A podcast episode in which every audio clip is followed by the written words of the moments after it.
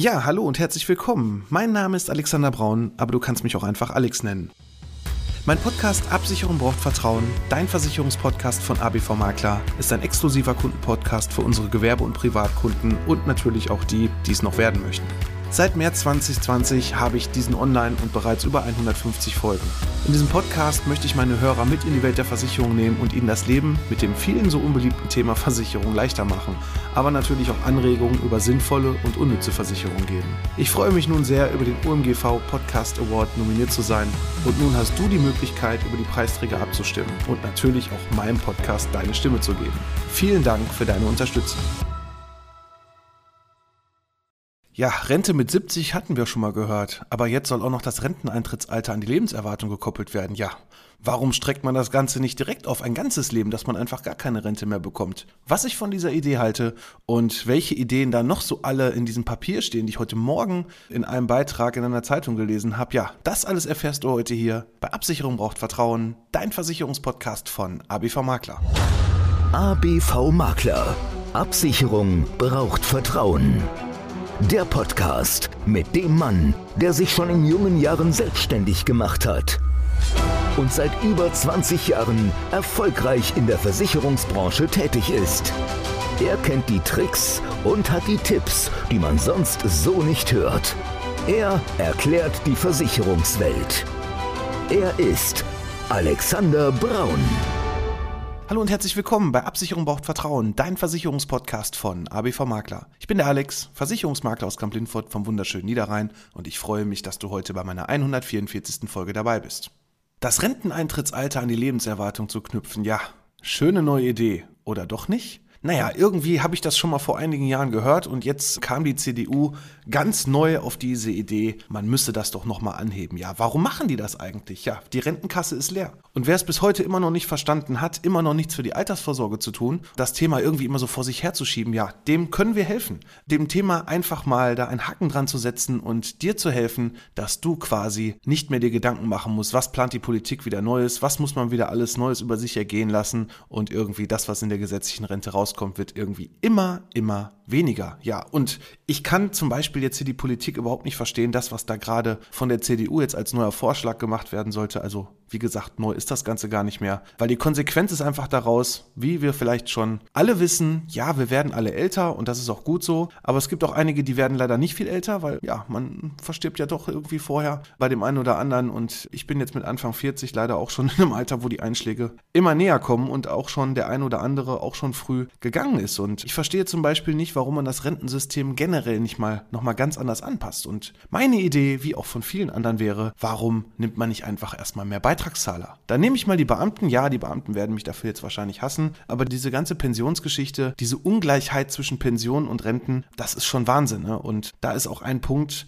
der mich unheimlich ärgert und das hat auch ein bisschen was mit Fachkräftemangel zu tun, denn sehr, sehr viele Fachkräfte, gerade aus dem Bereich des Handwerks, wo wirklich händeringend Leute gesucht werden, wo Aufträge sind ohne Ende, beispielsweise auch gerade bei uns im, im Schadenbereich, ne, wenn zum Beispiel ein Rohrbruch da ist, ja, da brauchen wir Handwerker. So, und im Moment ist, ja, in vielen Regionen ist so, dass es halt unheimlich schwer ist, auch da rechtzeitig Leute teilweise hinzubekommen, dass die Menschen da warten müssen, wenn ein Rohrbruch zum Beispiel im Haus ist. Und ja, warum ist das Ganze so? Viele wandern wirklich ab, sei es im öffentlichen Dienst, gut, dann zahlen sie in die gesetzliche Rente noch ein, aber sei es auch generell im Beamtenstatus, im, ich weiß nicht, im Justizvollzug, habe ich sehr, sehr viele, die dann irgendwann mal übertreten und sagen, Mensch, da habe ich mein sicheres Einkommen, ich habe ein höheres Einkommen vor allem auch und ich bekomme später eine ganz tolle Pension. Ja, das sei auch jedem gegönnt nochmal, ich will jetzt hier kein Bashing gegen Beamte machen, um Gottes Willen, aber ich finde, dass man das doch irgendwie mal zusammenbringen sollte. Ich meine, die Diskussion ist auch nicht neu und die kommt auch immer wieder und es gibt so viele Stellschrauben, die wir drehen können, anstatt die Menschen gerade noch mehr zu verunsichern und noch mehr in die Altersarmut hineinzutreiben und gerade auch bei den geringeren Löhnen, wo dann wirklich noch weniger abgeht. Wir haben irgendwo ein Rentenniveau von 42 Prozent ungefähr, was nachher von deinem Netto ausgezahlt wird.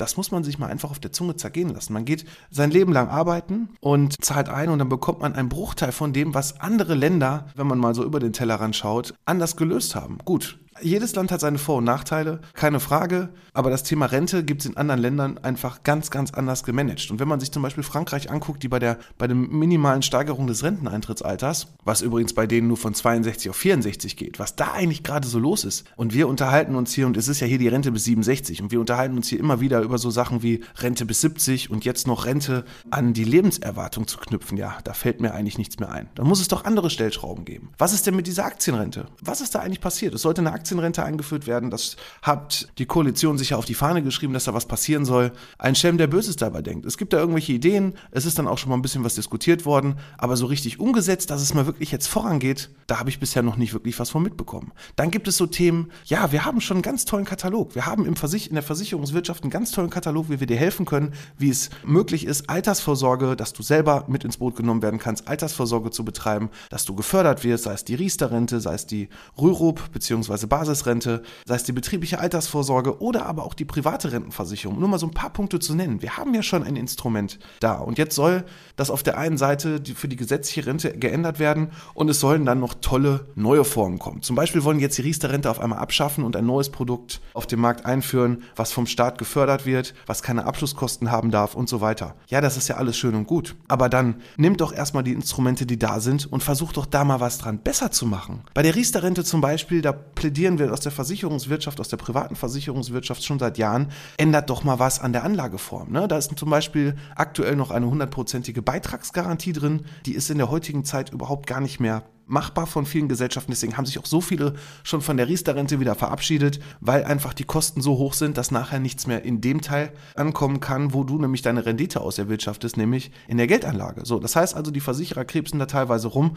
und versuchen da irgendwie dir die 100% Beitragsgarantie aufrechtzuerhalten. Und das, wofür eigentlich so ein Vertrag abgeschlossen wird, gerade wenn du in jungen Jahren so einen Vertrag abschließt, lebt ja eine Altersvorsorge davon, dass du über den Zinseszinseffekt nochmal eine Rendite bekommen kannst, dass du nachher auch wirklich noch mehr dazu bekommst bekommen kannst. So, und diese Garantien, ja, die blockieren das Ganze. Warum wird bei der Riester-Rente da nichts gemacht? Also das fragen wir uns eigentlich schon ewig, weil Riester ist eigentlich in meinen Augen und auch in vieler anderer, Gott sei Dank, ein richtig, richtig tolles Produkt, wo du super gefördert wirst, wo du nachher noch Steuervorteile mitnehmen kannst und gerade noch, wenn du Kinder hast und so weiter, kriegst du da richtig tolle Zulagen dabei. Und ja, da sollte doch erstmal was dran gemacht werden. Beim Thema Abschlusskosten bin ich ja dabei, dass das ein oder andere ähm, vielleicht von, ich sag's vorsichtig, vielleicht von dem einen oder anderen Finanz Finanzvertrieb oder auch von einem Versicherer ich sag mal, auch gerade in der Anfangszeit nicht ganz so positiv auf den Weg gebracht wurde. Denn wenn, es hat ja damals mal angefangen, zum Beispiel mit der Grundzulage bei Riester mit 154 Euro, die ist ja jetzt bei 175 Euro. Da gab es damals gerade am Anfang viele Versicherer, die mit geworben haben, dass du 154 Euro Zulage bekommst, aber im Umkehrschluss dann von deinen 154 Euro in den Kosten reingeschrieben haben, ja, wenn wir für dich die Zulage beantragen, dann wollen wir da aber auch nochmal x Euro für haben. Also dann hätten sie direkt damit werben sollen, dass von den 154 vielleicht nur 120 Euro oder das, was die dann Gebühren haben, entsprechend auch nur ankommt. Aber das nur so nebenbei. Ich finde, da sollte man auch aus der Versicherungswirtschaft da auch wirklich kundenfreundliche Produkte machen. Denn das ist ja natürlich auch einer der Punkte, warum dann Politiker auf die Idee kommen, ja, die sind ja so mit hohen Kosten belastet und so weiter. Und Abschlusskosten und Vertriebskosten ist alles undurchsichtig. Also machen wir das Ganze einfach ohne diese Kosten. So, da sage ich aber auch ganz klar, wer leistet das Ganze denn? Ne? Also es wird ja immer davon gesprochen, oh ja, du machst Versicherung zum Beispiel, so ein Standardspruch, ihr kriegt ja so viel Provision, ne, das und das. Aber irgendeiner muss das ja auch bezahlen. Also ich meine, wir machen schon sehr viel und da spreche ich mal für uns alle, egal ob Makler, ob Versicherungsvertreter, ob Vermögensberater, wie oft haben wir Termine, beraten einen Kunden, machen Auswertung etc. und haben dann halt auch nur was dann, wenn der Vertrag abgeschlossen wird, eine Abschlussprovision. So, dann ist das Thema, ja, man könnte ja auch Gebühren nehmen, dann gibt es Honorarberater, die im Moment immer noch eine sehr, sehr, sehr einen kleinen Anteil in Deutschland haben, die quasi ohne Provision beraten, wo du dann separat was bezahlen musst, wie zum Beispiel beim Rechtsanwalt beim Steuerberater, dass du da für die Beratung entsprechend dann ein Honorar bezahlst. Aber irgendwie so richtig kommt das auch nicht an. Also die Möglichkeiten haben wir auch. Aber es ist dann immer bei dem Thema Honorar oder Abschlussprovision und dann spricht man darüber, nee, komm, nee, das kann ich ja gar nicht bezahlen. Und was passiert dann, wenn das komplett weggeht und wir nur noch bei Honorar sind? Es wird zumindest einige Kundengruppen einfach nicht mehr erreichen. Und was passiert dann? Die machen noch weniger Altersvorsorge. Die machen jetzt ja schon nichts. Ne? Also noch weniger als nicht zu machen, ist natürlich schwierig, aber viele schieben das auf die heiße Bank und das ist halt ein Punkt, der ärgert mich ungemein. Ne? Also die Altersarmut wird irgendwie noch größer dadurch werden und sei es drum, die Politik will auch eigentlich gar nicht, dass du bis 70 oder vielleicht noch länger arbeiten musst, wenn es an die Lebenserwartung gekoppelt wird, sondern es ist eigentlich nur eins, es ist einfach eine versteckte Entlastung des Sozialversicherungssystems, denn wir wissen alle, in vielen Berufen wirst du niemals bis 67 arbeiten können. Nehmen wir mal einen Dachdecker oder nehmen wir generell Arbeiten, die, ja, Gerüstbau etc., ne? also wo du wirklich körperlich hart arbeiten musst, da wirst du mit 67 nicht mehr irgendwo auf einem Gerüst rumrennen. Ne? Da bist du eher in Rente. Und was passiert? Ja, je eher du in Rente gehst, desto mehr wird abgezogen. Das heißt also, die Rentenkasse erleichtert sich dadurch noch mal ein bisschen, weil sie genau wissen, dass die Menschen so oder so gar nicht so lange arbeiten können, sondern viel, viel eher in Rente gehen und dadurch noch mal weniger von ihrer Rente dann auch wirklich ausgezahlt bekommen. Deswegen mein Appell einfach, ich hoffe, das hört mal irgendeiner, auch von denen, die ja zu diesem Thema da auch eine gewisse Macht haben und damit mitwirken können, nämlich, dass einfach da mal geguckt wird, was haben wir an Systemen, wie können wir vielleicht auch die betriebliche Altersvorsorge noch mal ein bisschen erleichtern für den einen oder anderen. Es ist schon viel passiert in den letzten Jahren, Gott sei Dank. Aber wie können wir da auch die Menschen noch ein bisschen mehr mitnehmen? Ein Thema fand ich zumindest ganz gut, und zwar das Thema für Geringverdienende, dass da quasi noch ein bisschen mehr an Zulagen und noch mal ein bisschen mehr vom Staat dazukommen soll. Ja, alles ganz toll. Da muss auch was gemacht werden, keine Frage. Aber man muss die Menschen auch mehr mitnehmen. Ich habe jetzt diese Woche wieder zwei Beratungen gehabt mit zwei Firmen zur betrieblichen Altersvorsorge und habe da festgestellt, viele sind da echt immer noch total blauäugig unterwegs. Und dann war vor mir zum Beispiel in einem Betrieb schon mal ein Vermittler, der hatte die, ganze Belegschaft mal beraten und die Umsetzungsquote war miserabel, weil es einfach nicht richtig beraten wurde und auch die Leute gar nicht so richtig den Mehrwert verstanden haben. Ne? Betriebliche Altersvorsorge ist ein ganz tolles Produkt. Du kannst ein bisschen was dazu tun. Natürlich sollte dein Chef ein bisschen mehr dazu tun. Er ist gesetzlich dazu verpflichtet, 15 Prozent mit zu fördern. Aber er kann zum Beispiel über vermögenswirksame Leistung ein bisschen was machen und da kann man das ein oder andere System so vernünftig auf den Weg bringen, dass der Chef dir ein bisschen was Gutes dazu gibt, du gibst ein bisschen was dazu, der Staat tut ein bisschen was dazu und irgendwo hast du dann zumindest schon mal einen Teil deiner Altersvorsorge mit geregelt. Deswegen, Altersvorsorge ist wichtig, schieb es nicht lang auf die lange Bahn, aber das sollte eigentlich mittlerweile jeder wissen. Aber wie gesagt, ich bin in dieser Woche leider wieder eines,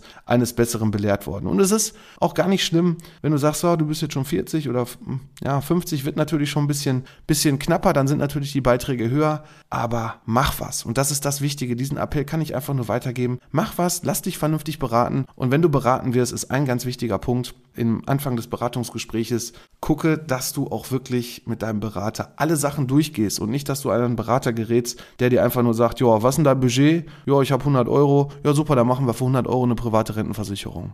Die Beratung fängt eigentlich schon ganz anders an. Wenn du eine Altersvorsorgeberatung haben möchtest, dann brauchen wir erstmal Unterlagen. So, wenn wir Beratung machen, wir brauchen deinen Rentenbescheid, sofern vorhanden. Also das heißt also, sofern vorhanden, ab einem gewissen Alter gibt's den halt erst. Und wenn er noch nicht da ist, das kann man auch hochrechnen. Dann brauchen wir Sachen dazu, was du aktuell sonst noch an Sparverträgen hast, was du noch zusätzlich machst, was du vielleicht sogar schon an Altersvorsorge betreibst. Und dann gucken wir uns auch deine komplette Situation an. Da ist nämlich nicht nur die Altersvorsorge ein wichtiger Punkt. Nein, es ist auch wichtig, wenn zum Beispiel du die Möglichkeit hast, vielleicht auch ja irgendwelche Häuser zu erben, die vermietet wurden in der Familie oder vielleicht sogar auch da schon was gemacht hast, ob andere Gelder irgendwo frei werden und so weiter. Das ist alles das, was mit dazu zählen sollte. Und deswegen ist es wichtig, dass man dich da ganzheitlich berät zum Thema Altersvorsorge und schaut, was sind deine Bereiche, die für dich interessant sind, was sind auch deine Wünsche zur Altersvorsorge, denn nicht jedes Produkt oder jede Art der Altersvorsorge, die man betreiben kann, muss für einen sein. Ne? Das gibt es ja auch bei dem einen oder anderen Produkt auch ein paar Einschränkungen hinsichtlich Auszahlbarkeit oder auch hinsichtlich, wie komme ich eigentlich auch schon mal eher an mein Geld dran, wenn ich doch eher dran muss.